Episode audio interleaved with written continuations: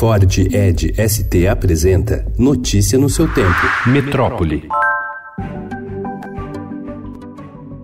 A pista expressa da Ponte do Jaguaré, na Marginal do Pinheiro, zona oeste paulistana, vai ficar interditada ao menos até segunda-feira, após um incêndio atingir ontem a parte inferior da estrutura. Segundo a Defesa Civil, barracos de madeira de 215 pessoas foram danificados e não houve vítimas. Desde 2018, uma série de problemas estruturais em pontes e viadutos tem causado transtornos aos cidadãos e pressionado a prefeitura por obras de reparo.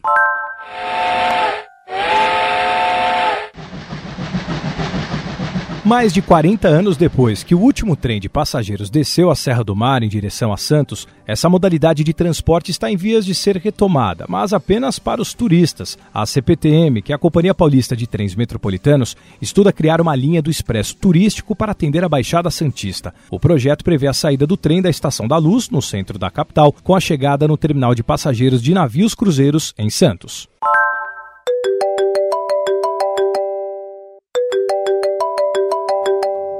Jovens estão desenvolvendo calos no crânio por ficarem muito tempo debruçados sobre o telefone. É verdade que os celulares estão nos tornando mal educados e desatentos, mas a medicina não endossa totalmente a ideia de que a tecnologia também esteja entortando os nossos esqueletos. A área mais vulnerável seria a parte de trás do crânio no encontro com o pescoço.